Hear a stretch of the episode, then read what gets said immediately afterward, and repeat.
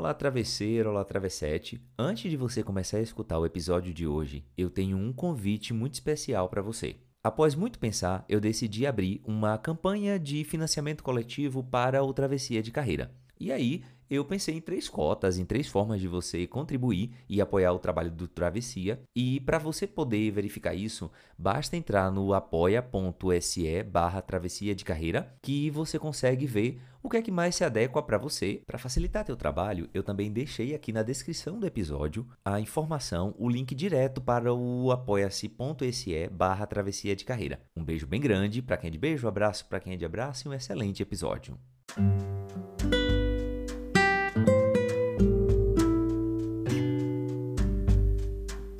Nenhuma experiência é, em si, uma causa do nosso sucesso ou fracasso. Não sofremos com o choque de nossas experiências, o famoso trauma, mas, em vez disso, fazemos delas o que melhor se adequa aos nossos propósitos. Não somos determinados pelas nossas experiências, mas o significado que lhes damos é autodeterminante. A coragem de não agradar. Fumitaki Koga. Bom episódio.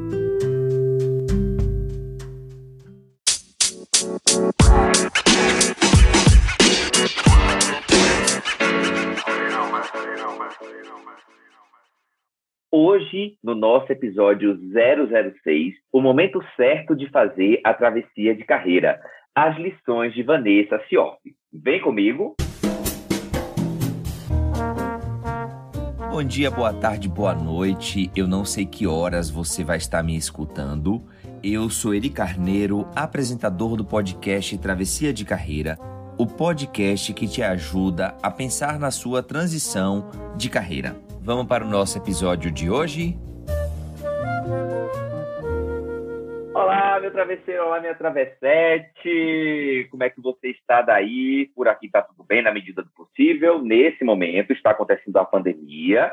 Eu moro em Brasília, como vocês sabem, e o governador decretou um lockdown total na cidade, então estamos novamente enclausurados. Enquanto isso, eu e Vanessa estamos aqui tomando nosso vinhozinho, que vocês não podem ver, tá? Hum. Parada pro golinho. Mais, né? mais um golinho para dar uma hidratada na garganta, aqueles, né?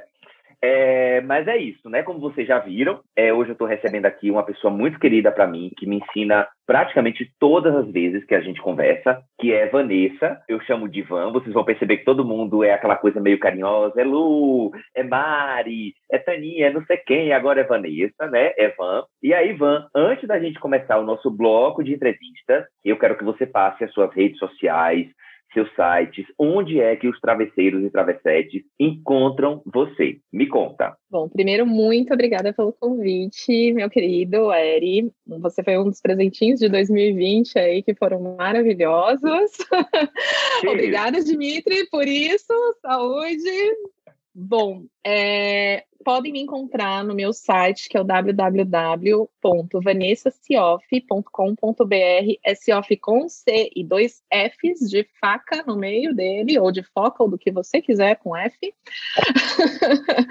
no Instagram é Van Cioff, e no LinkedIn também pode me encontrar por Vanessa Cioff ou Van Cioff na abreviatura. Perfeito. Vocês podem me encontrar novamente, vamos repetir, né? No Instagram, arroba Eri da Bahia, Eri Carneiro você me encontra, no LinkedIn da mesma forma, no Clubhouse você também me encontra como Eri Carneiro, PHD. Você tem Clubhouse, Van? Eu tenho, mas eu confesso que ainda não usei. Eu tô, eu tô, tô pensando como fazer ali, porque eu vi que tá faltando um pouco de falar de desenvolvimento pessoal, de autoconhecimento, falar um pouco desse tema. Tô, tô pensando em como vamos abordar isso no Clubhouse.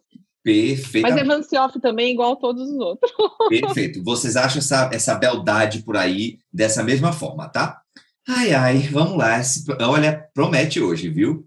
E aí, Vanessa, vamos começar o nosso bloco de perguntas, né? E a primeira pergunta é uma pergunta que é meio que uma tradição já do, do Travessia de Carreira, né? Do podcast Travessia de Carreira, que é o seguinte: Van, conta para mim e conta pro travesseiro e pra travessete que está aí ouvindo no radinho, ou quer dizer, é muito antigo isso, ou no, no fone. Você confessa a sua idade nesse negócio. Para. Não pode. Mas conta pra gente aí é, quem é Vanessa fora do ambiente de trabalho, além da descrição das redes profissionais, além do currículo vitae, além da descrição do LinkedIn, que é incrível, quem é Vanessa Sioff? Conta pra gente. Bom, o que todo mundo sempre fala, né? É tão difícil falar de você, e eu acho difícil falar da gente quando a gente tem pouco conhecimento sobre nós, ou sobre. É, ou a gente tem vergonha, sei lá, por falar alguma coisa da gente. Mas quem sou eu, né? Eu sou uma pessoa super caseira, sou mesmo. Eu acho que eu já tive uma época muito forte de farrear por aí. Eu sou introvertida, então isso é uma característica muito minha de não tenho problema nenhum em ficar sozinha, mas eu adoro ficar com um monte de gente. Muitas vezes as pessoas me veem nas redes sociais, no LinkedIn, principalmente, falam: Nossa, como você é séria, como. Gente, eu confesso que de séria eu não tenho nada. Se eu tomar um vinhozinho, então, ó, eu subo até no, no balcão e, e dou até o chão. Não tem problema nenhum nisso. Quebrando um pouco dessa questão de que falam que introvertidos são tímidos. Eu não tenho nenhuma timidez, eu sou cara de pau no último. Mas quem conhece essa Vanessa são poucas pessoas também. Então, são pessoas que têm uma proximidade maior comigo e que permitem que eu, que eu observe primeiro as pessoas, que eu confie, que eu entenda essa abertura de me soltar e ser completamente eu o tempo todo. Então, eu sou uma pessoa que adora vinhos. Eu adoro cozinhar.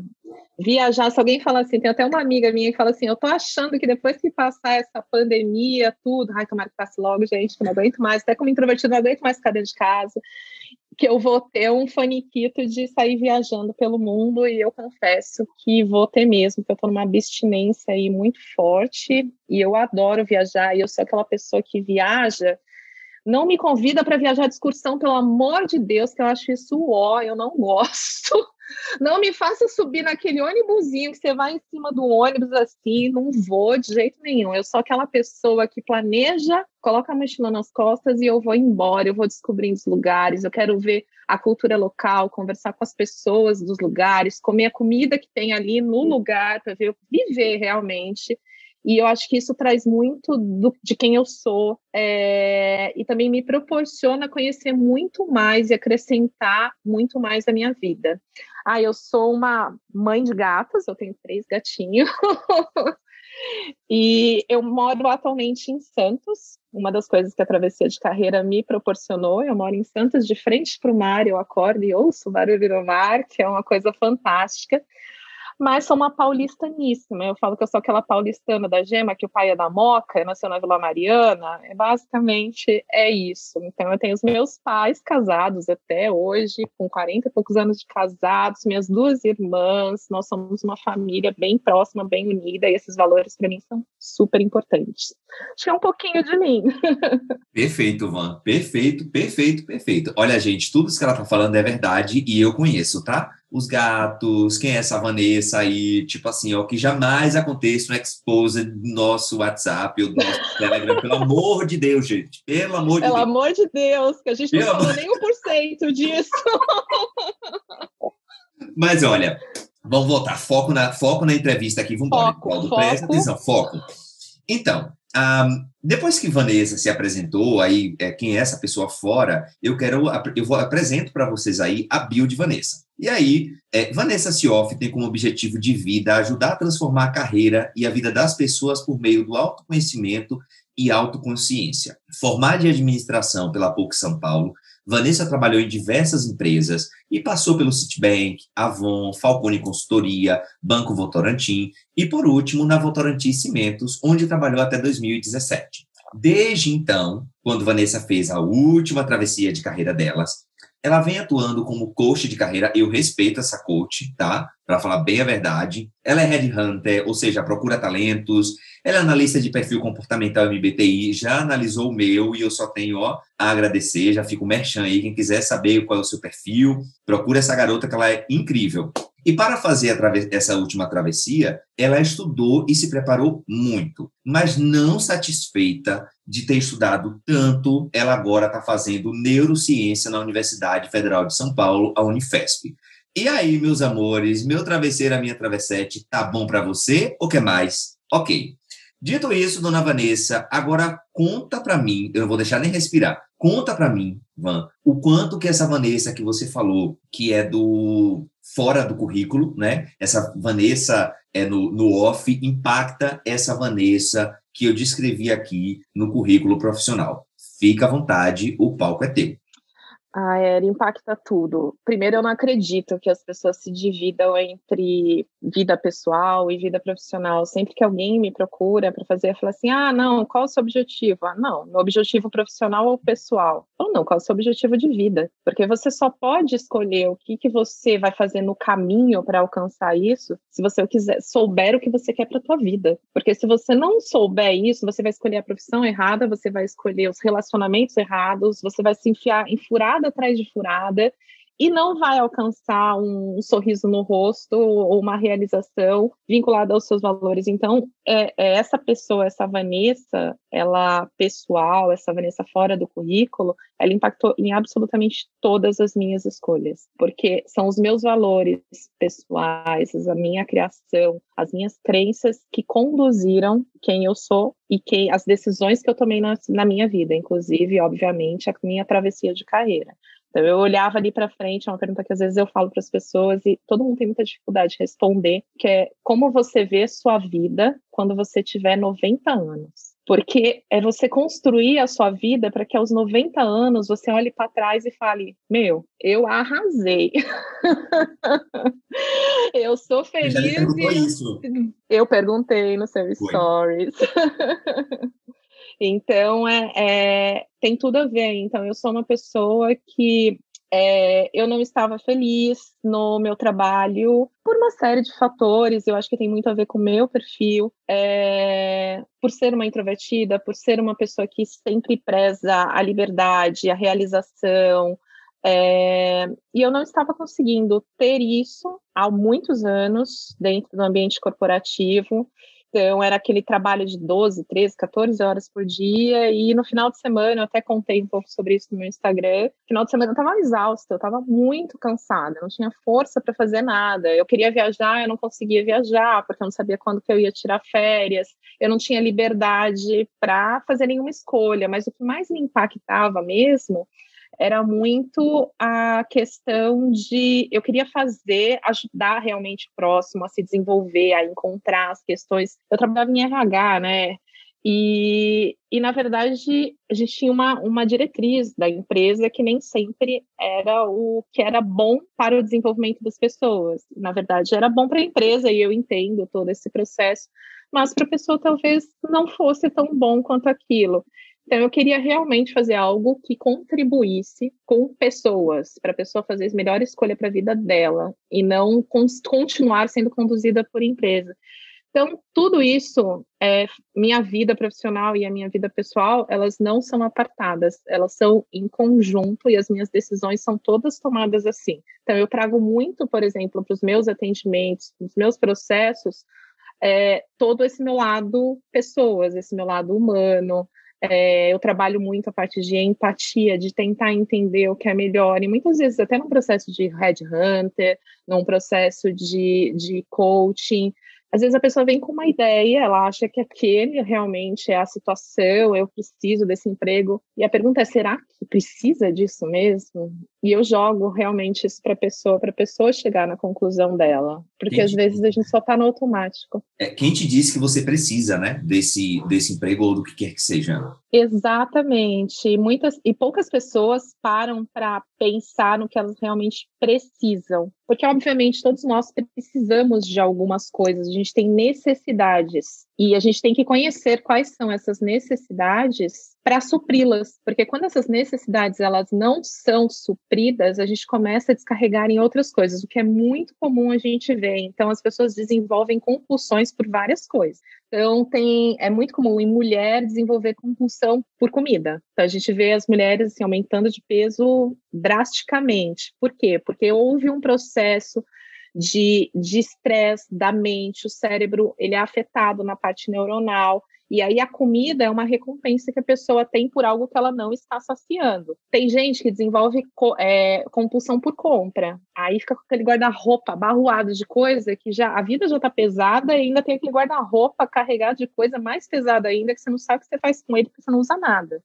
Tem gente que desenvolve compulsão por sexo. Tem também. tipo, é bacana, mas, gente, compulsão, tudo que é compulsão, tem que tomar um certo cuidado. Então, tem compulsões das mais variadas possíveis. Então, Isso. só tem que tomar cuidado e ficar atento a esses sinais. Ai, vocês anotaram aí, né, minha gente? Presta bem atenção. Essa, hoje, mais uma vez, eu tô achando que todo esse podcast eu vou transformar depois no MBA. MBA by fulano de tal, MBA by fulano de tal. Van, é, eu entendi, assim, essa sua explicação e eu acho muito, assim, porque muitas vezes é, a, a, a, travessia de carreira ou a necessidade, a gente imagina que precisa, quando na verdade a gente nem sabe por que a gente está querendo. É muito aquela coisa assim, o porquê, qual é a razão. E aí, eu já vou conectar com a próxima pergunta, que eu considero essa a pergunta do milhão. E aí, você imagina que você deve ajudar muitas pessoas a responder essa pergunta, e você também precisou se responder, como eu também estou, né? Me responder e me respondi. Existe um momento certo para fazer a travessia de carreira. Joguei a bomba, saí correndo, tu fica falando que eu tô tomando meu vinho aqui, tá bom? Eu vou te responder com uma forma muito simples. Não, não existe momento certo para uma travessia de carreira, porque as pessoas ficam tentando encontrar é, uma, um sinal, ah, seja o que Deus quiser, será que a estrela vai me mandar uma estrela cadente, vai ser esse momento que eu vou fazer a travessia? Não, não vai ser hoje, mas talvez, quem sabe, um dia, e a vida vai passando e fica esperando esse sinal, essa coisa que não vem nunca, e não vai vir, não espere por isso, porque não vai vir. Então, se existe um momento certo para travessia de carreira? Não, não existe. Existem condições que te ajudam a fazer uma travessia de carreira, porque o que, que acontece? Muita gente fala assim: ah, tá bom, então eu vou empreender. Aí a pessoa não sabe o que vai empreender, não sabe o que vai fazer. Muitas vezes a pessoa começa a fazer algo que não tem absolutamente nada a ver com todo o conhecimento, com toda a bagagem que ela acumulou em todos os anos. Ela começa do zero, ela não faz um estudo, ela não se prepara. Mais do que isso, as pessoas não se preparam financeiramente para a travessia. Eu estou sacudindo a e Aí eu, é, e aí eu tenho uma frase que eu falo sempre, as pessoas têm um pouco de é, resistência a ela. Eu falo sempre, o dinheiro é poder. As pessoas remetem tanto dinheiro quanto poder a coisas negativas. E aí eu falo, não são coisas negativas. Assim como tantas outras palavras, tem o um lado positivo e o um lado negativo. Tudo depende do que você faz com o seu dinheiro e com o seu poder. Imagina se você tem poder para fazer coisas boas. Imagina se você tem dinheiro para escolher fazer coisas boas. Então, isso é muito importante. Até falando um pouco, você falou, Ari, do perfil psicológico, né, do MBTI, tudo. Eu vou dar um exemplo que eu sempre falo sobre perfil psicológico. Tem um perfil psicológico que é o INFJ. O INFJ é o perfil mais raro que existe dos 16 tipos psicológicos. Menos de 1,5% da população mundial tem esse perfil. Mas é um perfil tão forte, que causa tantos impactos, que pessoas de grande nome, que causaram mudanças no rumo da história, têm esse perfil. Duas dessas pessoas é o Mahatma Gandhi e a Madre Teresa de Calcutá. São pessoas que promoveram ali, o, dentro do perfil deles, coisas boas, porque eles tinham crenças boas, valores bons. Mas tem uma outra pessoinha que tem exatamente o mesmo perfil psicológico. O nome dele é Adolf Hitler, eu não sei se alguém conhece, mas sinal da cruz, né? mas Adolf Hitler, ele também tem exatamente o mesmo perfil psicológico de Madre Teresa de Calcutá e Mahatma Gandhi. Qual que é a diferença? A diferença são é, as crenças, os valores, as necessidades que essas pessoas apresentaram e colocaram para o mundo e moveram multidões pelas coisas que eles acreditavam.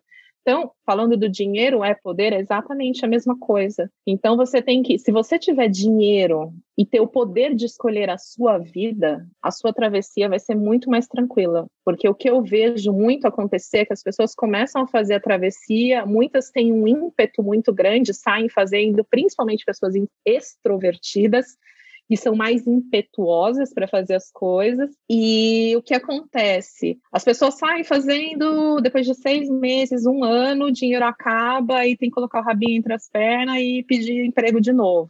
Essa é a maior causa de travessia de carreira não dar certo. Então, tem momento certo para fazer a travessia de carreira? Não, não tem. Mas tem condições que são muito importantes para você fazer sua travessia de carreira. E quando você fizer sua travessia de carreira, jamais jogue fora a bagagem que você tem. Traga com você e transforme essa bagagem no que, no que pode te ajudar nessa nova fase da sua vida, que ela vai ser fundamental.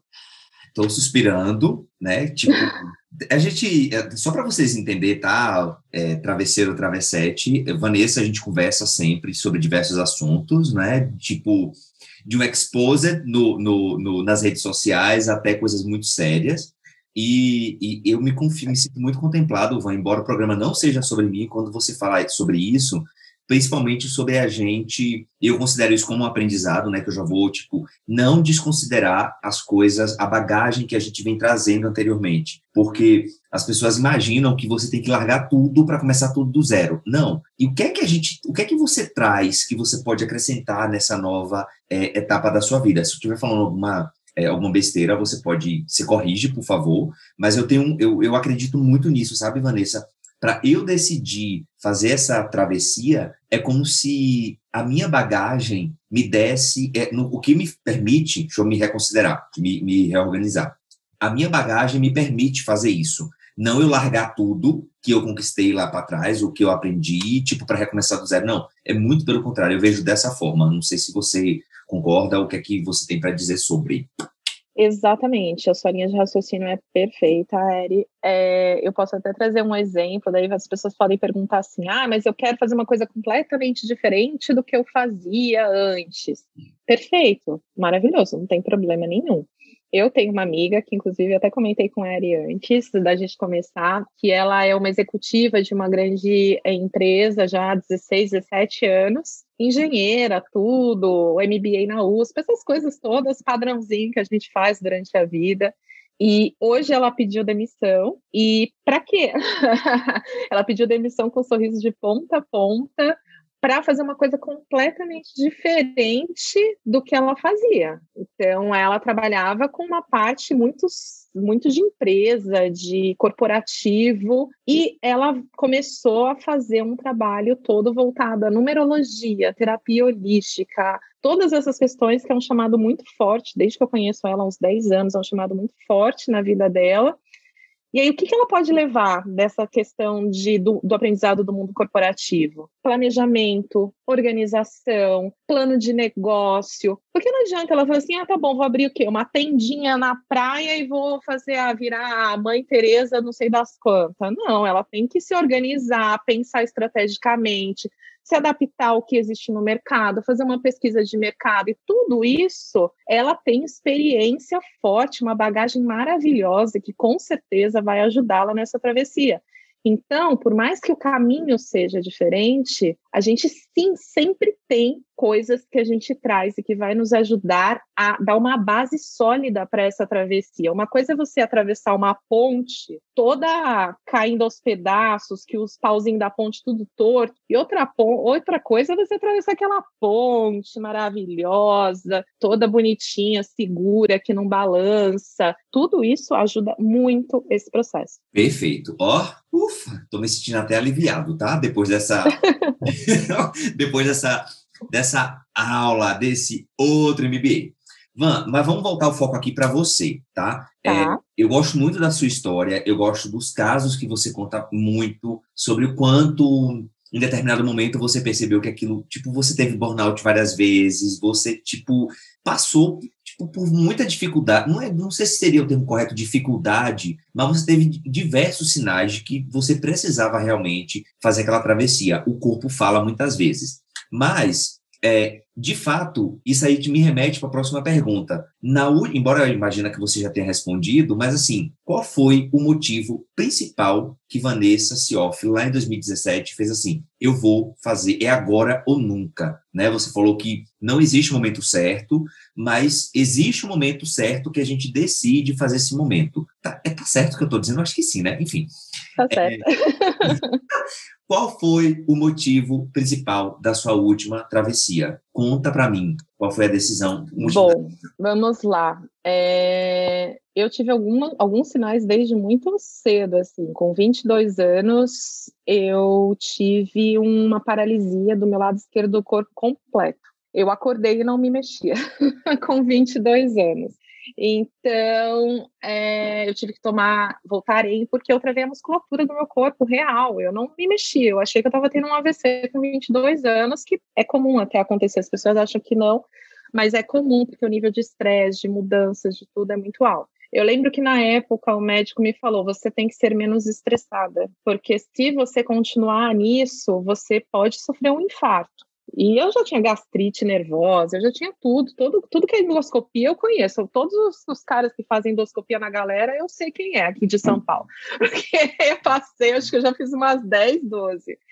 Então, esses sinais, esses primeiros sinais já foram fortes, mas mesmo assim eu continuei. Por quê? Porque a gente espera isso, a sociedade espera. Imagina, eu fiz faculdade, eu fiz não sei o quê, fiz intercâmbio, foi um, um super é, esforço dos meus pais também para pagarem a faculdade para mim. É, eu sou a mais velha, eu sou a filha mais velha, a prima mais velha de uma família gigante, sei lá, eu tenho uns 30 primos, é muita gente, eu sou a mais velha e fui a primeira a terminar a faculdade. Então tem uma pressão social muito forte e uma expectativa que a gente quer atender, obviamente. Então é, eu continuei, eu queria ser trainee, fui trainee, fui tudo que é todo o padrãozinho de novo, eu fiz. Quando eu estava com 29 para 30 anos, eu tive uma, um ataque do pânico dirigindo no meio da Avenida Paulista. Então foi tipo um negócio muito forte. Eu tive que parar o carro, nem sei como parei. Liguei para minha psicóloga, ela falou: respira, respira. Bom, fui para o trabalho, trabalhei o dia inteiro ainda. E os sinais todos vindo, né? E a gente, muita gente tem sinais, muita gente não tem, simplesmente muda. E eu comecei a falar, bom, tá, tô, mas ainda quero alcançar tal lugar na minha carreira, tal posição na minha carreira. Vamos continuar. Sou muito nova para ir, eu não sei, não sabia o que eu ia fazer. Além daquilo, eu nunca tinha parado para pensar no que eu ia fazer. Então, é, foi quando, aos 33 anos, eu estava numa reunião e com o diretor, com um monte de gente, e eu comecei a sentir o lado esquerdo do meu rosto formigar. Eu achei que eu estava me dando uma, alguma reação alérgica, alguma coisa. E eu falei, não, tá piorando. Daí começou a subir tudo. Até hoje eu tenho o lado esquerdo do rosto um pouco paralisado. Eu tenho uma, uma questão que eu não sinto tanto o lado esquerdo. Mas eu esperei terminar a reunião. Olha que louca, que va louca varrida, né? Eu esperei terminar a reunião, ficou mais uma hora e pouco, eu lá toda formigando, devia estar com a cara torta, e eu fiquei esperando, porque, ó, eu não podia sair no meio da reunião, né? Eu tinha que morrer lá dentro, basicamente era isso. Então, terminou a reunião e a minha gestora falou assim: Você notou alguma coisa? Eu tô achando você estranha. Eu devia estar toda torta, assim, mas eu tô achando estranha. Eu falei: Não, acho que tá o lado, eu não tô sentindo o lado esquerdo. Ela falou: Talvez seja melhor você ir no hospital. Detalhe: ela era responsável pela área de saúde, segurança e meio ambiente. Saúde, segurança. Fui dirigindo sozinha da Zona Oeste para a Zona Sul de São Paulo até chegar no hospital, ainda na dúvida se eu precisava realmente ir para o hospital. Na hora que eu cheguei no hospital, me colocaram numa cadeira de rodas, me tacaram lá para dentro com um monte de coisa, achando que eu estava tendo outro AVC. Tomei outra bronca da médica, uma bronca fortíssima. Essa foi, pegou real. E foi quando eu comecei a pensar muito sobre se era aquilo que eu queria fazer da minha vida mesmo, mas ainda não tinha uma resposta do se não for isso, o que, que eu vou fazer. Mas comecei um processo de começar a estudar mais. Eu sempre gostei muito de ler, então leitura é uma coisa. O Eric está vendo atrás da minha cabeça, tem um estante gigante cheio de livros. Então, é, leitura é uma coisa que sempre fez muito parte da minha vida, assim como viajar e conhecer coisas e culturas. Eu sou a louca que quando viajo eu quero saber onde é a biblioteca local e onde estão as livrarias. Então, eu quero saber de tudo para ir lá conhecer um pouco mais. E isso ajuda muito você a ficar, a, a olhar mais para dentro. Isso me ajudou bastante a olhar mais para dentro. E foi quando, em 2017, que foi uns dois anos depois dessa, dessa paralisia facial, eu assumi uma área que eu cuidava de algumas diretorias Brasil e global, e numa reunião que era para fazer um processo de é, avaliação de desempenho das pessoas, aquele processo de avaliação de desempenho uhum. anual, então era uma business partner de recursos humanos e atendi, uma das áreas que eu atendia era recursos humanos. E aí todas as áreas que eu atendia, que eu atendia TI, gestão, planejamento estratégico, normalmente você atende umas 250 pessoas, eu atendi umas mil, basicamente. aí, mais, quatro vezes mais. Quatro vezes mais, então, e era super comum, vamos cortar custos e fazer a galera trabalhar 13, 14 horas por dia sem intervalo, mas ok. E eu já tinha feito os processos, todos os processos de avaliação de desempenho das outras áreas que eu atendia. E só faltava a área de recursos humanos. O que, que, você pensa, né? A área de recursos humanos é a área humana, é a área que vê as pessoas, é a área que se importa com as pessoas, que tem empatia, que tem simpatia, que tem tudo isso. Logo, vai ser mais tranquilo, né? Porque vai, vai rodar o negócio. E eu entrei, coloquei todo mundo numa sala dentro de um hotel durante dois dias para a gente fazer isso, porque era uma avaliação Brasil todo e todos os gerentes estavam presentes. E aí eu comecei a ouvir comentários de: ah, não, essa pessoa tem que ficar no box, que tem um negócio em RH que chama Matriz Nine Box, e você coloca a pessoa lá por número nos melhores ou piores boxes. E aí chegou, não, essa pessoa tem que ficar no box X, que era o pior box do mundo, é porque ela vem trabalhar de regata e ela não tem postura, porque é uma mulher que tem muito, ela tem muito corpo e trabalha de regata. Na verdade, a pessoa tinha um pouco de sobrepeso e ela precisava trabalhar de regata porque ela tinha muito calor, tadinha, sabe? E desse, assim, trazendo um exemplo, mas desses exemplos foram várias durante dois dias. E eu lembro, para mim, foi muito marcante, porque foi o dia do meu aniversário. E naquele dia eu fiquei muito acabada. Por conta dessa energia toda, eu fiquei muito cansada e eu fui embora é, para casa dos meus pais para cantar parabéns, tudo, mas eu não nem queria ir, porque eu estava muito, muito cansada. E, e eu chorei. Eu não sou uma pessoa fácil de chorar, não. E eu chorei muito aquele dia. E apesar de canceriana, eu não sou uma canceriana chorona, porque meu ascendente é touro. Então vamos fazer só um amarrado aí. Trabalhamos então... com experiências sensuais também. a gente também entende os astros para ver onde pega, entendeu? E aí, é, naquele dia eu falei, eu olhei, pensei, olhei para mim mesmo e falei: chega, não dá, não tem mais como, eu preciso pensar no que, que eu vou fazer. E aí, no, dia seguinte, eu cheguei na empresa e a minha gestora falou para mim, falou, ah, Vanessa, tem que tirar férias daqui um mês, porque era 2016 é o ano que estava acontecendo muita recessão, principalmente na indústria que a gente atuava, e precisava colocar a galera em férias. A galera tinha passado, tipo, 10 anos sem tirar férias, mas precisava tirar férias daqui um mês para fazer um saving aí de grana. E aí eu falei, que, que diacho eu vou fazer daqui um mês? Não sei, eu preciso pensar. E eu peguei e falei, beleza, né? É, vou para Itália. Vou para Itália, eu sou cidadã italiana, e aí eu, eu falei, vou para lá, eu sou cidadã italiana que fala um italiano bem no excelente. Então, eu falei, vou para lá estudar, porque não dá, né? Preciso dar um upgrade nisso. E eu fui, gente. Eu vivi 40 dias de La Dolce Vita. Na verdade, eu fiquei na cidade que foi gravado o filme La Dolce Vita, na Toscana. Não, vai... não, eu ia para Essa parte não vai voar, tá, Vanessa? Essa parte não vai tá. Tá, né, né, não precisa contar. Mas aí, é para ajudar tudo isso, eu fiquei na cidade. Além de tudo, a sorveteria da cidade tinha sido eleita o melhor sorvete da Itália. Então, veja bem, tudo, é, tudo favorecia tudo. Então eu ia para a escola de manhã, saía da, ia comer uma massa, uma pasta com a regada de vinho, aquele pão italiano maravilhoso, aquele azeite que não sei, não vem para o Brasil, que é uma coisa louca. Saía de lá, comia o meu sorvete, deve ter engordado uns 3 quilos em 40 dias, feliz da vida, que foi o melhor 3 quilos da vida. E aí eu não queria voltar para o Brasil. Quem disse que eu queria voltar para o Brasil? Eu queria mandar minha carta de demissão pelo correio. Eu falei, não vou, vou ficar aqui, não volto de jeito nenhum. E aí foi quando eu falei, tá tudo errado, eu preciso pedir demissão. E eu já tinha minha super reserva, lembra da questão do dinheiro é poder? Então, eu fui criada com meu pai sempre falando, ah, desde quando o meu primeiro emprego de estagiária, ele falava assim, você tem que guardar 70% do seu salário. Eu falei, gente, eu não posso nem ir pra festa, como é que eu vou festar 70% do salário de estagiário, que era uma miséria, tipo 500 reais.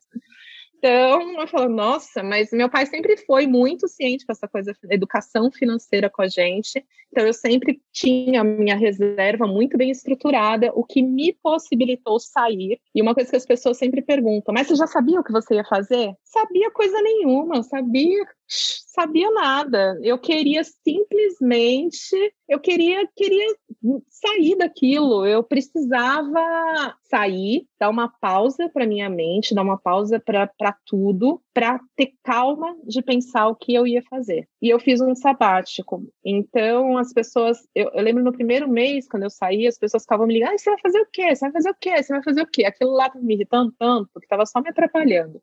Então, eu tinha uma amiga que morava em Nova York na época, ela estava fazendo pós-graduação lá, e eu falei: tá de pé aquele convite para ir? Ela vem para cá. Fiquei um mês com ela em Nova York, e foi um processo de, ok, ninguém precisa mais me perguntar, porque todo mundo estava falando: nossa, a Vanessa está em Nova York, não vou, ela já sabe o que vai fazer, pelo menos você engana, entendeu? Que você está sabendo o que você vai fazer.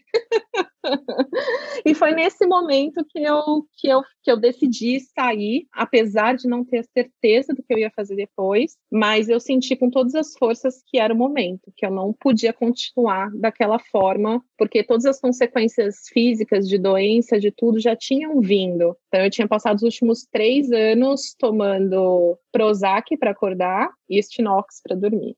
Isso não é vida, gente. Isso simplesmente não é vida. Você está acabando com você aos poucos. Então, não façam isso com você. Se os sinais estão vindo, se tem uma coisa, você está tendo que tomar medicação para conseguir ficar de pé, tem algo muito errado na sua vida. Então, você precisa cuidar de você com muito mais carinho. Ai.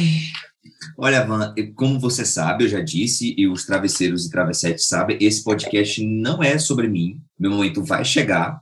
Mas um dia eu ouvi de uma pessoa o seguinte: se eu fosse você, não faria isso. Pense na sua carreira. Meu irmão, ha, tipo, o nome disso chama-se ameaça, né? E o nome disso é assédio, e tipo, para mim não funciona mesmo isso. Então eu estou. Eu tenho outro nome para isso. É, é, é o quê? Recalque.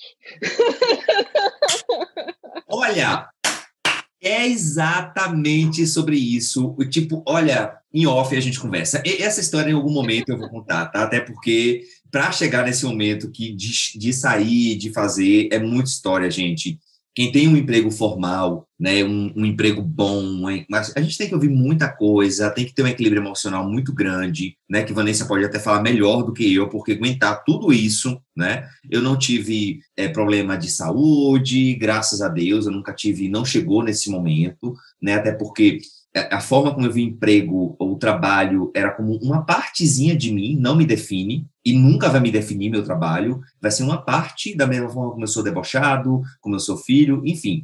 E aí, Ivan, eu vou te mandar de volta essa pergunta. Meu Deus do céu. É, Mana, você falou de, assim, toda essa história que você contou é uma coisa que a gente precisa muito pensar. Primeiro, por quê? Sobre o momento, vamos recapitular, né? Tipo, a influência que essa pessoa que você consegue ver, quem é Vanessa influenciando em quem você é hoje, tá certo? Que em algum momento você deixou de lado essa essa, essa coisa toda de quem é você, dos gatos, de ter essa vida mais tranquila e etc. Ao mesmo tempo, do principal motivo, que você saiu sem saber o que fazer, e aí, é, qual foi o motivo dessa travessia? Para mim está muito claro, foi uma questão de saúde, ou você fazia isso, ou a gente não estaria agora fazendo esse podcast aqui, então, que bom que você fez isso. O que me leva para a última, não, para a próxima pergunta, que é o seguinte: essa foi a mais importante travessia que você fez? Porque assim, você é jovem, mas a gente faz muitas travessias. Então, a Vanessa Sioff, quando olha para a Vanessa Sioff de trás, né, para as decisões que ela tomou, essa de fato foi a mais importante? E se sim ou se não, por quê? Cite, comente, compartilhe. Aqueles, né? foi a mais difícil e a mais importante da minha vida, porque ela realmente mudou tudo, mudou absolutamente tudo. Foi muito difícil porque sair desse padrão de, imagina, todos os meus amigos de 20 anos, 30 anos, são pessoas que estão nesse mundo, que são executivos de multinacionais. Eu não conhecia um mundo fora deste mundo. Eu conheci um mundo que eu tinha que, desculpa a palavra, mas ser escravo dentro de um mundo corporativo, porque era isso que eu, que eu me sentia. Eu me sentia presa, eu me sentia limitada, eu sentia que eu não podia tomar as decisões que eu achava que era melhor. Então, você se sentia feliz também? Sim, eu acho que tudo na vida você tem momentos que você tem momentos de felicidade. Não foram momentos assim, foram uma, foi uma vida que é, eu aprendi muito. É, tudo isso tem momentos quando você realiza as coisas, que você tem o reconhecimento, que você vê as coisas acontecerem, é um momento de felicidade gigante. Assim, eu lembro quando eu trabalhava na consultoria, porque eu entrei como trainee na consultoria na Falcone, e eu amo, eu sou apaixonada pela Falcone, e foram os anos mais felizes de vida corporativa que eu tive, assim porque a gente trabalhava com projetos, eu viajava bastante, a gente tinha equipes de alta performance, muito companheira, muito colaboradora, e eu aprendia todos os dias muita coisa. Imagina, a gente chegava numa cidade nova, juntava a equipe, que é uma empresa mineira, né? Então a gente já, uai, chegava todo mundo junto, aquele trem bom, gostoso. Uhum. E a gente fazia cumbuca. O que, que era cumbuca? A gente juntava todo mundo para discutir um tema, para aprender, para dividir, para compartilhar. Então, na consultoria, nos meus anos de consultoria, a gente teve muito, eu tive muito disso. E foram os anos mais felizes que eu tive na minha vida em mundo corporativo. No mundo corporativo, escritório normal, aí eu acho que eu sofri muito impacto também porque é muito diferente. É um ambiente muito competitivo. Não é um ambiente que as pessoas falam, a gente tem que alcançar tal resultado, vamos todos juntos, que juntos a gente chega lá. É, foi, pelo menos todas as minhas experiências que eu tive nesses ambientes foram completamente o oposto. Eram pessoas que, na verdade, estavam querendo salvar o seu emprego, na maioria das vezes. Obviamente, tinham outras, tinham pessoas maravilhosas no meio do caminho, não dá para generalizar absolutamente tudo, é, mas tem pessoas que estão ali, que não sabem o que elas querem alcançar, não sabem o resultado que é para entregar e trabalham muito mais no vamos controlar o fulano. Tanto que para mim essa pandemia foi maravilhosa, porque eu acho que tirou essas pessoas total do, do controle que elas acham que têm de ficar, ah, que horas que você chegou, que horas que você foi embora. Não, trabalha com resultado, filho. O que, que é para ele entregar? Se ele não está entregando, é porque talvez você não esteja com resultado tão claro para falar o que você realmente quer. Então, é, tiveram muitos momentos felizes, sim, tiveram. Não dá para viver anos de momentos infelizes, não principalmente a, quando junta o pessoal que você tem como amizade. Eu tenho muitos amigos da época do, do corporativo. Eu tenho pessoas do corporativo que vieram me procurar para fazer o processo de transição. Talvez não foi um processo de transição de corporativo para trabalhar de forma autônoma e abrir a própria empresa, mas muitas pessoas que estavam infelizes no processo, na empresa que elas estavam, na carreira que elas estavam, e elas mudaram e hoje estão, vivem uma vida muito melhor. Então, assim, foi o mais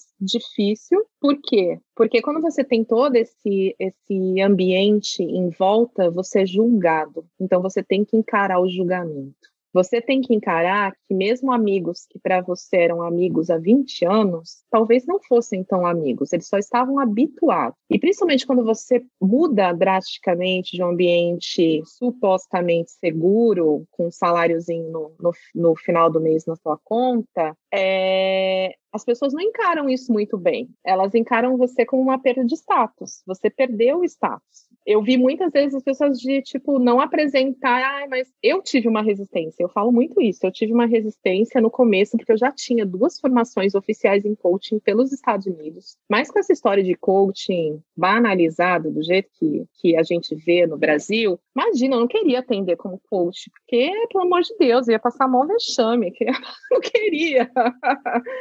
Então, eu resisti muito a isso também, então eu primeiro tive que quebrar o meu próprio preconceito, o meu próprio julgamento em relação a isso. Eu tive que lidar com o julgamento dos outros, de também ver, não, não dá para falar que eu perdi amigos, eu acho que eu deixei de para trás muitos amigos. Eu acho que eu fechei ciclos e abri novos ciclos com pessoas que estavam mais alinhadas às coisas que eu realmente é, acreditava, gostava e estavam me dando força. Então, quando você faz um processo de transição também, você se decepciona com muita gente que você nunca imaginou e do mesmo jeito que você se surpreende com muitas pessoas que você nunca pensou que fosse estender a mão para você.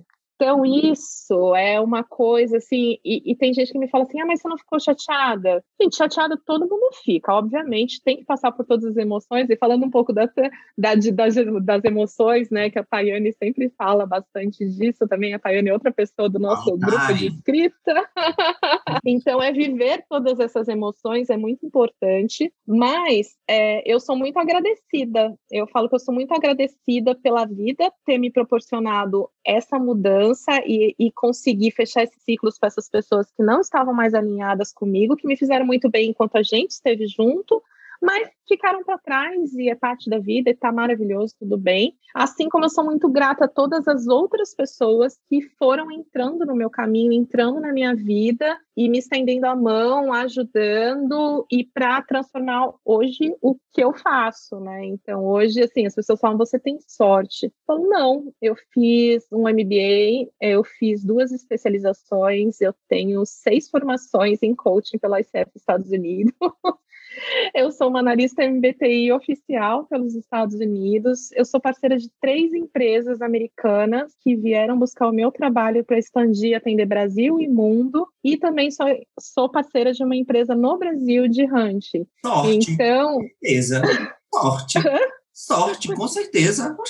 É sorte, né? Com Lógico. certeza absoluta. Foi sorte pura. Meu pai, a cara foi pura sorte, com certeza absoluta. Então, eu também é uma coisa que eu falo muito, as pessoas falam, ah, mas eu falo, gente, primeira coisa, estuda, investe em você, investe no seu aprendizado, porque você vai poder compartilhar isso com alguém e só só tem a acrescentar. Estudo não é gasto, não é custo, estudo é investimento. Então, isso é muito importante as pessoas entenderem. E falar inglês é uma diferença enorme, brutal no seu aprendizado, porque muitas das coisas que tem de pesquisa, de novos, é, novas pesquisas, novos recursos, livros, tem tudo em inglês, mas não chega em português. E aí, quando as pessoas falam, ah, mas eu tenho dificuldade, eu falo, também tinha. Gente, eu também tinha, eu entendo completamente. A gente tem um bloqueio, porque principalmente quem é muito autocrítico, que acha que tem que falar o inglês perfeitinho. Gente, você vai falar inglês com sotaque, porque você não nasceu lá. Você vai ter sotaque, o importante é você se comunicar. Ah, mas eu não tenho dinheiro para pagar um curso. Tudo bem. Coloca Netflix com legenda em inglês, áudio em inglês. É ser difícil no começo, mas é possível. Pega um livro simplesinho, infantil em inglês e tenta ler. Ache alternativas. Tem Duolingo que você pode nem precisa pagar, você faz o gratuito, vai passando de fase em fase, você vai melhorando. Isso tanto para o inglês, para qualquer outra língua. Então, estude, invista em você estudar não é perda de tempo. Você,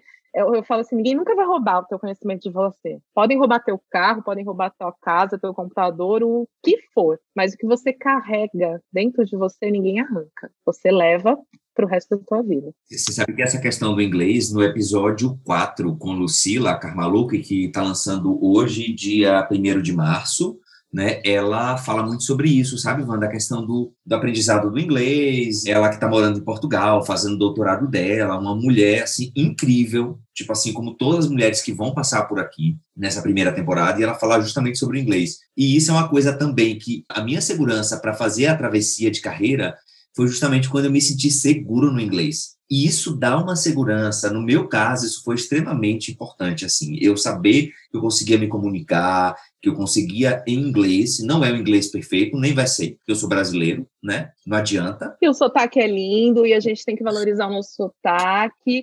E uma coisa que eu sempre falo para todo mundo é quando fala, ah, não tem que falar inglês perfeito. Ah, chega nos Estados Unidos, ah, mas tem sotaque. Fala, qual é a outra língua que você fala? Só para entender, porque, é. tipo, a gente tem que valorizar o que a gente tem de aprendizado. A gente tem essa síndrome de ficar se diminuindo.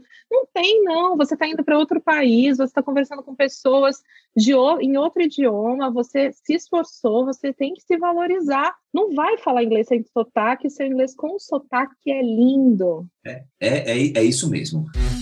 Olá, você sabia que o podcast é uma excelente forma de engajar a sua audiência? Ou mais ainda, é uma excelente forma de você transmitir seu conhecimento para o mundo? Então, se você é uma empresa ou um influenciador, utilize o podcast, que é uma mídia excelente para você vender e comunicar suas ideias. Não sabe por onde começar? Vai lá na fonohouse.com e coloca seu podcast no mundo. Ai, gente, olha, eu quero morar nesse podcast com Vanessa, até porque eu vi, tá maravilhoso. Eu acho que eu vou começar, quando o podcast crescer muito, para fazer as entrevistas, eu vou começar a mandar o vinho para a gravação do podcast ser uma experiência etílica. Mas isso aí só lá para frente, quando eu ficar famoso. Tô adorando. Dá para multiplicar a experiência etílica com um queijo. Nossa, chocolate gente. de sobremesa. E mandar aquele box completo, kit para a gravação do podcast Travessia de Carreira. Vamos lá. E aí, é isso. Ah, gente, olha, sonhar não custa nada não. Mas vamos embora. Meu amor, a gente já está quase acabando esse nosso bloco de perguntas aqui, tá? É, e aí, o seguinte, eu tenho três perguntas que eu vou perguntar uma de cada vez. É o seguinte: primeiro, quem mais torceu por você nessas tuas travessias? De quem foi a torcida? Tipo assim, com o pompozinho lá, Ê, Vanessa, Vanessa. Quem foi essa pessoa? Ou as pessoas? Meu pai e minha mãe, com certeza absoluta. Não tenho sombra de dúvida, assim. Meu pai, é, eu falo que meu pai é o, o, o pai, né? Tipo, ele é quase uma mãe, assim. Minha mãe é uma sagitariana que, tipo, vai dar tudo certo, tá tudo bem. Meu pai é canceriano, assim como o meu, mas ele provavelmente não tem acidente em touro, porque ele fica todo preocupado. E aí ele tinha, obviamente, uma super preocupação de as coisas darem certo, ele se preocupava, cada, cada, cada conquista que acontecia, cada proposta que eu recebia de trabalho, ele celebrava, é, então, acho que meu pai e minha mãe, assim, eles torceram demais para mim. Eu lembro até que na época meu pai falava assim: não, Vanessa, vamos, vamos abrir uma loja de tinta, porque daí você tem. Eu falei: loja de tinta? Mas tá maluco? O que eu fazer na loja de tinta?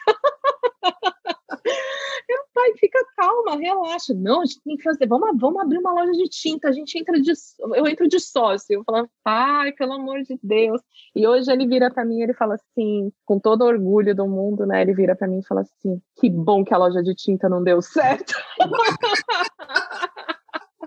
Gente, Vanessa Pintura, eu juro que tu tá falando, eu me imaginei aqui, tu tá arrumadinha, vendendo tinta. Não, às vezes a gente faz. Imagina lá no balcão, né? Tudo nada a ver comigo. Meu Deus do céu. Van, perfeito. Ainda bem, olha, vou fazer igual a ele. Ainda bem que você não abriu uma loja de tintas, tá? Porque eu sei que o seu impacto na vida de muita gente é real, independente se essas pessoas estejam, e aqui já é um reconhecimento para você, tá? É, independente das pessoas estarem em processo te contratando, o conteúdo que você compartilha é um conteúdo que eu aprendo muito e eu tenho certeza que muitas pessoas também aprendem. Então, ainda bem que você não virou dona de uma loja de tinta, tá bom? Então, fica esse registro aqui, ó. É, Van, mas, mas, assim, ó, tem torcida, e aí, né, seguindo a lógica, isso aqui é o que eu fico pensando com o de storytelling, ó, vamos falar da dificuldade para depois voltar com as lições. Então, é, e as críticas, Van? Eu sei que um momento desse, é, quando você decide fazer uma mudança dessa, é, tem muita crítica. Quais foram e de quem foram essas críticas? Olha, tem muita crítica, como eu comentei, né? Pessoas que às vezes você era amigo assim, muitos e muitos anos conhecia muito bem pessoas que não apoiaram, pessoas que não indicavam o trabalho, ou pessoas que viravam e falavam assim, ah, mas você vai ser coach. Ai, pelo amor de Deus, você vai sair da empresa para ser coach. É, é, acontecia bastante. Então eu ouvi muito. Então esse preconceito do coaching que eu concordo, eu acho que não é um preconceito que veio do nada, foi uma criação do que aconteceu, principalmente na época que é, as pessoas estavam perdendo muito o emprego, a gente estava numa crise econômica absurda, parece que a gente nunca saiu, né? Não sei. É. Piora. Mas, aspas, né? Vamos abrir um parênteses. E, e, e, acabou tendo um mercado de coaches que, na verdade, não são coaches, né? São pessoas que entram naquele cursinho, principalmente das, das escolas mais conhecidas, que não são escolas de coaching, é, que vai, coloca 120 pessoas dentro de uma sala, faz um curso de quatro dias. Tem gente com 20 anos, nossa, agora eu vou ser coaching de vida. Filho, vai trocar sua fralda primeiro, depois a gente entra nesse processo ainda. Você mal viveu, calma aí, né? Vamos com calma nisso. Então, é, toda essa, essa poluição que aconteceu é, decorreu nessa questão do, do coaching ser tão é, mal visto. E eu, até eu falei, eu tive dificuldade em lidar com isso. Mas as pessoas que me conheciam há 20 anos, 25 anos, são pessoas que sabiam da minha competência. E mesmo assim, eu não tive o apoio e tive a crítica. Então foi difícil. Foi difícil, de repente, você ver pessoas que poderiam ter feito é, um processo com você, ou indicado o seu trabalho. Eu tenho amigos que são donos de grandes empresas. E mesmo assim, não, não indicaram. E hoje estão me procurando, porque o mundo dá volta, né? Ele dá uma giradinha, então é bonitinho. Não, não. Então ele gira e é super bacana. Então isso eu tive muita crítica, sim. Eu tive crítica por deixar o meu trabalho, eu tive crítica por deixar um status social, é, sei lá, tive tudo que era crítica. Uhum. Mas hum, eu estava muito preparada. Eu acho que tem que, além de estar preparado financeiramente, você tem que estar preparada para toda essa parte psicológica. Exato. Espiritualmente falando. Olha, eu só para te falar, eu tenho um amigo que nunca me ligou para saber que eu considerava amigo, nem sei se eu vou considerar amigo depois, mas eu vou entender, tipo, tô tentando entender, cada um tem seu momento, que não me ligou para saber se eu tô bem depois da decisão. Isso é uma bênção, sabia? Quando alguém me fala, eu falo, gente, é uma benção. Você podia passar a vida inteira sem saber. Meu Deus, olha, vou, vou, vou olhar com outros olhos, mas isso é real, tá, Van? Mas vamos lá. Então, é, eu sei que não era o objetivo, é trazer uma história muito louca, mas é, é isso. Na zona de conforto você pode ser bem sucedido, mas será que você vai ser realmente feliz? Quando você chegar nos seus 90 anos de idade, você vai olhar para trás e vai falar: eu tive uma vida satisfatória, feliz, saudável. Então é, é muito mais para mim essa provocação. Gente, então estamos encerrando esse nosso bloco de perguntas. Eu trouxe um monte de livro para ti. Calma, calma, calma, calma, calma. Olha, e, e agora, depois. Senhor, olha, tipo, vai tudo, eu não vou tirar nada disso para o episódio. Ok, Vanessa, vamos agora começar os nossos quadros do PTC, que é o do nosso podcast Travessia de Carreira. O primeiro quadro, e que eu gosto muito desse quadro, que é o seguinte: todo mundo é bem sucedido na sua zona de conforto. E aí você já deu várias dicas, mas assim, qual foi aquela história mais maluca, e você que atende muita gente, eu imagino, que você já ouviu sobre travessia de carreira? Ou seja, né? A pessoa estava lá na zona de conforto, todo mundo, né? É bem sucedido, é maravilhoso, mas aí a pessoa resolve dar, fazer essa mudança, e aí aparece com uma história, tipo, sem pé na cabeça, maluca. Você tem para contar, caso você não tenha de uma outra pessoa, de um amigo, de um conhecido, pode contar uma sua mesma. Então, é, eu acho que não tem nenhuma. É que eu, eu sou tão assim, eu acho que toda história nunca é louca. Eu acho que todas as histórias são incríveis, então eu nunca acho que uma história seja muito louca. É, então, eu acho que eu nem, nem tenho assim para falar. Eu acho até essa frase do a zona de todo mundo na zona de conforto é bem sucedido. Aí eu faço uma provocação. É, todo mundo na zona de conforto é bem sucedido, mas será que é feliz? Então eu trago um pouco dessa provocação, porque as pessoas ficam nas suas zonas de conforto, ligam o piloto automático e conduzem a vida delas. Então eu nunca acho que uma travessia de carreira seja muito louca, porque todas as travessias de carreira que eu acompanhei, que eu vi, é... mesmo assim, as pessoas estavam muito felizes. Mesmo parecendo estar no olho do, do, furacão, a vida delas mudou e eu vi todas essas pessoas num, num outro patamar de vida. Ok, depois dessa não tenho nada para complementar, vou ficar calado. Vamos para o nosso quadro 2. Se conselho fosse bom, era vendido.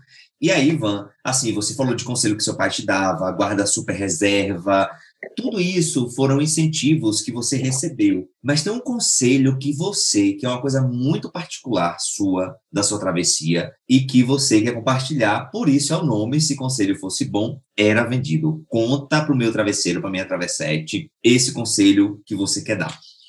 Vou vender, hein? Tão bom que é. Olha, eu acho que eu já falei tanta coisa, já dei tanto conselho durante esse processo, mas confie em você, carregue a sua bagagem, se planeje, se organize, tenha uma reserva financeira que te deixe tranquilo. E aí é uma, quando eu falo de reserva, as pessoas me perguntam muito, eu acho que a chave é exatamente essa. Tenha uma reserva financeira para ficar pelo menos três anos fazendo nada. Se você conseguir fazer isso, você faz qualquer travessia. Ah, Vanessa, mas três anos é muita coisa, é muita coisa mesmo. Às vezes a gente vai ter que abdicar de algumas coisas nesse caminho. Eu tenho uma amiga que falou: Ah, eu quero muito fazer, não sei o quê. Eu falei: começa a separar o que para você é conforto do que é luxo para essa reserva financeira. Ah, mas como assim? Conforto é eu vou viver e viver bem. Porque eu não estou falando para você, ah, eu vou viver aqui na miséria. Pelo amor de Deus, a miséria atrai miséria, você tem que ter pelo menos o conforto mínimo é, eu vou ter uma boa alimentação, eu vou dormir bem, eu vou ter minhas contas, eu não vou me privar das coisas. Isso é conforto, privar das coisas que te fazem viver bem. Outra coisa é, eu não vou me privar de dar um rolê de iate não sei aonde. Ah, eu vou comprar aquela bolsa marca XPTO, vou gastar 20 mil reais. Ah, não, eu vou trocar de carro todos os anos, porque eu não posso ficar para trás dos meus amigos. Eu tenho que ter um carro up, não sei quantas. Então, o que, que é luxo para você e o que é conforto para você?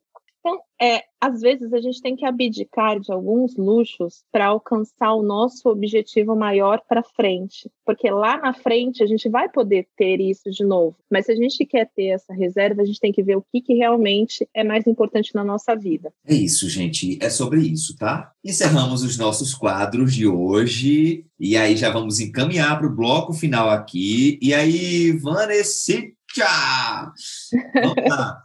Eu quero saber o que está fazendo a tua cabeça. Você que já me indicou um livro maravilhoso, eu já até postei, postei muita coisa dele no meu, no meu Instagram. Eu tenho um post pronto para falar sobre ele, que foi o livro de Adler, né? É, é sobre. Eu não vi seus posts, preciso ver, gente. Não apareceu no meu feed. ainda. Você não foi marcado. Ah, bom. Meu time tem. Ah, bom, ia falar, Instagram tá me sabotando, gente. Mas é, eu queria saber, né? Quais são as indicações de livros, perfis? O que é que está fazendo a cabeça de Vanessa nesse momento, né? Que pra, e compartilha comigo, com a audiência do podcast, Joga duro. Bom, vamos lá. Até antes, assim, eu separei alguns livros, daí eu confesso que eu falei nesse instante, falei, ah, mas eu gosto desse. Daí eu, eu tentei separar cinco, porque ah, foi um desafio, mas eu separei livros que marcaram para mim nesse processo todo. Tem outros também que daí eu vou poder falar, principalmente de, de livros que ajudaram a fazer um, um desenho das coisas do que eu queria realmente. Mas eu vou começar por um que eu falei bastante da consultoria que eu trabalhei, que eu amava muito, e é uma consultoria de gestão, e isso foi um impacto muito grande na minha vida, aprender realmente a ter gestão. Então, eu aplico hoje gestão empresarial em desenvolvimento de pessoas. E eu trago isso para uma coisa muito mais, uma base, porque o que acontece quando a gente fala ah, desenvolvimento de pessoas? Como é que você mensura isso? Como é que você sabe se, se atingiu o resultado? Como é que Aí eu falei, por que não trazer conceito de Lean, Six Sigma, Kaizen para o desenvolvimento de pessoas? E o que me, me eu falei da Kumbuka também, de coisas que eu aprendi, e um dos livros que eu adoro, uma pessoa que eu admiro demais, que é o professor Vicente Falcone, que é o fundador da consultoria Falcone, antigo INDG, na minha época era INDG. a minha época entrega a idade das pessoas. Então é esse livro aqui que chama O Verdadeiro Poder, que foi escrito pelo professor Falcone de uma forma muito mais simples de falar sobre gestão, numa linguagem mais tranquila, é, para que as pessoas realmente entendessem. Então, ele traz práticas de gestão que conduzem a resultados reais, que a gente consegue ver se está no caminho certo ou não. Então, para quem está num processo de travessia de carreira, entender, fazer a gestão de você, falar, eu sou uma empresa, e aí o que, que eu posso fazer para a minha empresa dar certo nesse, nessa travessia de carreira? Qual é a, a formulação estratégica disso? Onde eu quero ver? Como eu vou fazer meu plano de ação? 5W2H, essas coisas que a gente ouve muito, mas as pessoas não sabem muito como faz, não. Então, eu vejo um monte de gente falando, falando, e eu falo, gente, essa pessoa está falando uma bobageira, não sabe nem o que está dizendo. Verdade. Mas a gente vê demais, principalmente nas redes sociais, portanto, tomem cuidado com o que vocês seguem e vejam como, como a, a, assumem como verdade absoluta, que às vezes não é nada daquilo. Procurem saber quem são as pessoas. Um outro livro que me marcou bastante, eu li logo depois que eu tive essa paralisia facial, e eu acho que tem tudo a ver com esse podcast do Eri, falando só sobre mulheres em travessias de carreira, que é o livro Faça Acontecer, da Cherry Sandberg. Um outro livro que eu amo de paixão, eu li duas vezes, e eu sou daquelas que lê o livro, eu grifo, coloco post-it, tenho cores de canetas para cada coisa. Ah, você tem também, amo. é o Fora de Série do Malcolm Gladwell. Aliás, ele tem vários livros muito bacanas e o Fora de Série ele fala muito sobre isso, sobre como que o ambiente que a gente vive, é, o ambiente que a gente foi criado, as orientações, a cultura, as nossas exposições contribuem para a gente conseguir ter sucesso ou não na nossa vida. Aí sobre o livro que o Eri falou que vai, que tem vários posts que ele vai fazer que eu adoro, que é A Coragem de Não Agradar, e fala muito sobre isso no processo de travessia de carreira, porque muitas pessoas não fazem a travessia porque elas não têm a coragem de desagradar. E você tem que ter a coragem de desagradar, porque o que mais importa é agradar você. E nesse momento, eu não estou falando para você ser ah, um idiota que vai falar que se dane o mundo, eu vou me agradar. Não é isso, gente. É respeitar você primeiro, sempre respeitando os outros, mas não deixando de se agradar para agradar o outro em primeiro lugar. É uma coisa que a gente faz muito, a gente costuma fazer muito isso. Ah, mas você quer ir em tal lugar? Ah, eu não quero, mas se eu não for, fulaninho vai ficar tão chateadinho comigo, então eu vou, vai ser um horror, eu vou detestar, mas eu vou só para agradar o outro. Então, aqui a gente fala bastante, é um livro, é um monólogo, na verdade é um diálogo, a louca, é um diálogo entre um filósofo e um jovem, e baseado nos ensinamentos de Adler, que foi um. Alfred Adler foi um psicólogo da mesma época de Freud e Jung, que eu amo Jung. Não gosto de Freud, não, mas eu gosto de Jung, então. e. E ele fala muito sobre, ele, é um debate constante no livro que faz com que a gente acabe que, pensando junto e o que, que aquilo significa para a nossa vida. O quantas vezes a gente já passou por coisas similares e nunca parou para refletir e realmente ter uma, uma noção, uma crítica do porquê que a gente faz aquelas coisas. Então, eu gosto bastante, eu, eu, eu vejo muito da coragem desse, desse diálogo no, no processo de coaching, a gente faz bastante isso, então é muito questionamento, porque ao contrário do que as pessoas acham, falam, ah, não, eu quero uma orientação sua coaching, ele não te orienta em momento nenhum, porque imagina se eu soubesse tudo de todas as áreas das pessoas que eu atendo. Nossa, eu ia ser muito milionária. Mas não é isso. Na verdade, a gente faz questionamentos para ajudar a pessoa a chegar em sua autocrítica e suas próprias respostas. Porque quando a pessoa chega na própria resposta, ela assume responsabilidade pelo que ela vai fazer da vida dela. E assumir responsabilidade pelo que você faz da sua vida é uma das coisas mais importantes que você pode fazer por você.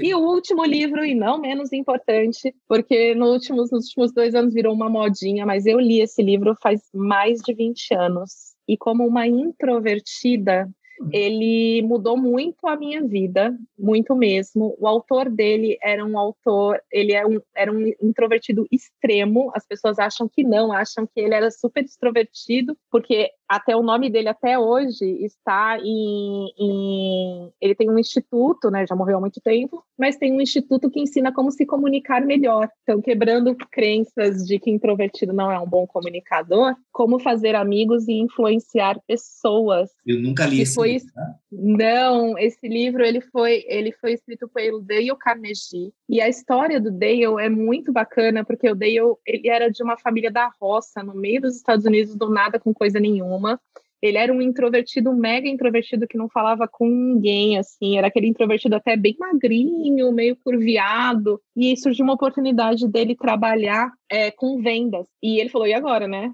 Lascou a vida, como é que eu vou trabalhar? Vou vender eu nem me, não consigo me comunicar. Só que o introvertido ele tem uma vantagem muito grande que, se ele souber usar, é muito favorecido para ele. O introvertido costuma ser mais profundo nos assuntos. Como um vendedor técnico, ele é muito mais eficiente. Ele não vai vender para muitas pessoas, mas talvez ele venda para uma pessoa uma quantidade muito grande, porque ele vai passar uma confiança absurda.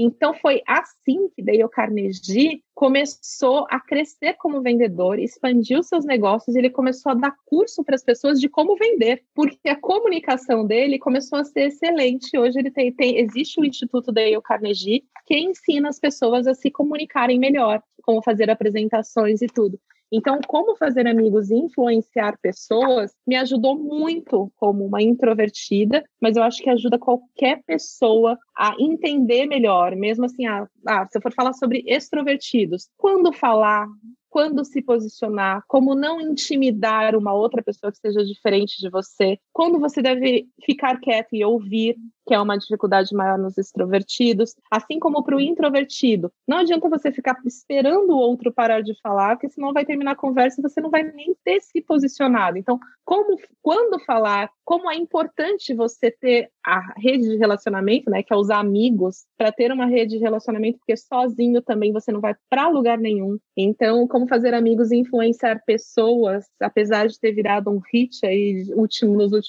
tempos, muitas pessoas falando, é, é um livro que eu li há mais de 20 anos e eu acho que ele é mega válido hoje, vai ser mega válido para daqui 20, 30 anos também.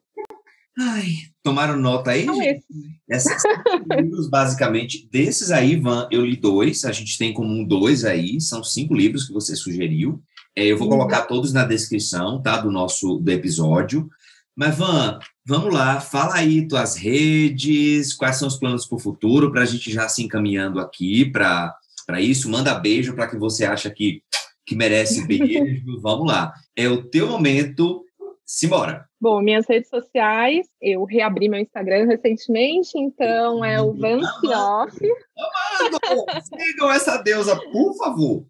E no meu Instagram eu quis trazer uma coisa muito mais leve, né, do que eu, do que trazer só assuntos profissionais. Então é uma coisa eu trago muito de mim ali, eu trago muito da minha vida, das coisas que eu que eu faço no dia a dia, como eu consigo organizar as coisas para tornar meu dia a dia mais produtivo, porque eu trabalho em casa há três anos e eu sei o quanto que é difícil para as pessoas se organizarem para tudo, equilibrar a alimentação e tudo mais. Então eu trago muito disso para o meu Instagram e também imagens bonitas, porque para quem não sabe, no meu sabático eu fiz, eu me formei em fotografia.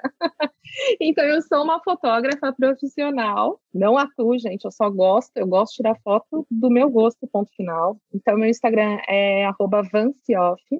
No Clubhouse eu também estou como Vancioff, eu ainda não estou tão atuante, mas eu pretendo trazer novidades em breve. De repente a gente pode falar sobre desenvolvimento de pessoas no Instagram, e ajudar a galera e contribuir, pelo menos um pouco. Acho que ajudar é uma palavra tão forte, mas eu gosto de contribuir com o conhecimento das pessoas. É, no LinkedIn é Vanessa Sioff, ou até aquele abreviado que é Van Sioff, você também acha. Todas as redes sociais são essas, não tenho mais um monte, porque eu já fico meio até ansiosa de tanta rede social.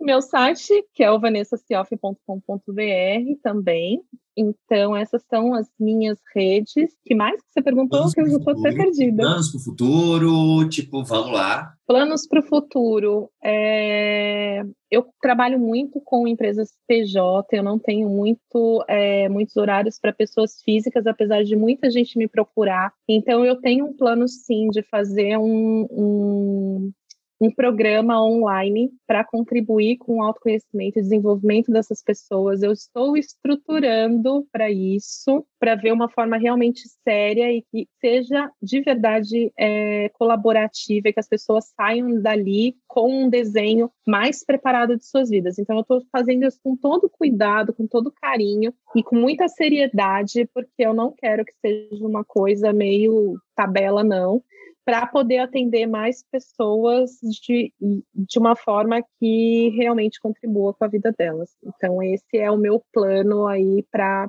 fazer mais para frente. Aguardo ansiosamente, tá? Van, você quer mandar beijo para alguém, meu anjo? Tipo, alguém muito especial que você quer registrar? É isso.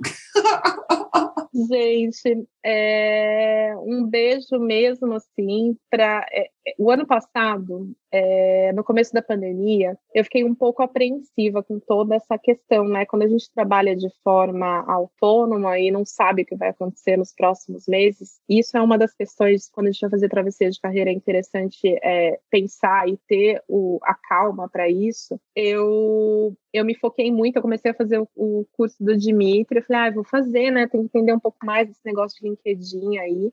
E, e, eu sempre gostei do, do jeito do Dimitri de ser leve, de conduzir as coisas. E ele criou esse grupo do Telegram para gente, que fez parte desse, desse grupo de escrita, e que foi um presente, porque as pessoas, é, eu detesto grupo, gente, eu silencio tudo que é grupo, assim, eu não tenho paciência de nada, eu silencio tudo na vida. Eu também. Mas esse grupo do Telegram, é, eu entro todos os dias para ver se está tudo bem, se as pessoas estão ok. Às vezes eu não tenho tanto tempo quanto eu gostaria. A gente não se conhece pessoalmente. Ainda. Mas parece ainda. É, mas parece que eles estão há tanto tempo na minha vida e contribuíram tanto para minha vida, para as coisas é, acontecerem. Eu estou ficando emocionada se eu chorar, a culpa é tua. De verdade. E que foi muito, muito gratificante. Então, é, um beijo para o Jimmy, que fez esse grupo maravilhoso, que eu acho que é reflexo e energia do que ele se propõe.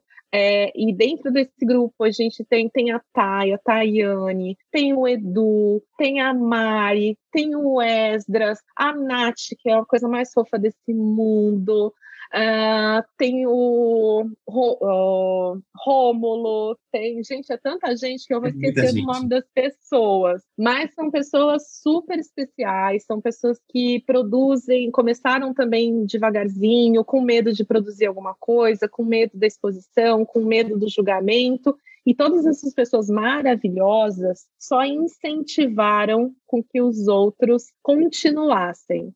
Então, é um grupo de apoio, é um grupo do bem, é um grupo com uma energia fantástica. Então, aqui eu deixo o meu beijo para todos eles e muito obrigada por vocês terem surgido assim na nossa vida, na minha vida e eu acho que na vida entre todos.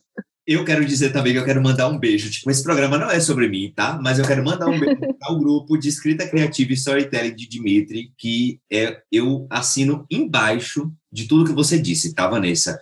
E eu queria te agradecer por você ter dado seu tempo para gente, para mim, Van. Cada dia que passa, estou esperando só o momento da gente arrasar na cozinha em Santos ou aqui em Brasília, sei lá. Não, aqui em Brasília é mesmo. Estou esperando.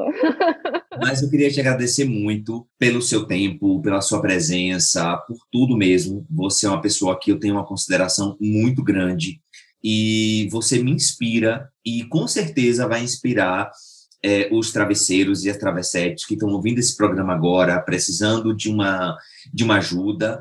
E, minha gente, estamos acabando este episódio que teve aqui a presença de Vanessa Sioff, o nosso episódio de número 006. A gente está aqui se acabando, ó, pegando o celular para fazer o vídeo de encerramento. E eu queria agradecer a você, Vanessa, pela presença, pelo seu tempo e mandar um beijo para toda essa audiência que só cresce a cada dia. Vocês são um presente na minha vida, tá bom? Um beijo, até o próximo episódio. Beijo, Van! Beijo, meu querido. Até. Travesseiro Travessete, você acabou de escutar a mais um episódio do podcast Travessia de Carreira. Eu espero que você tenha gostado e, para não perder o costume, segue a gente lá nas redes sociais, no arroba Travessia de Carreira, em todos os lugares, tá bom? Um abraço, um beijo bem grande e até o próximo episódio.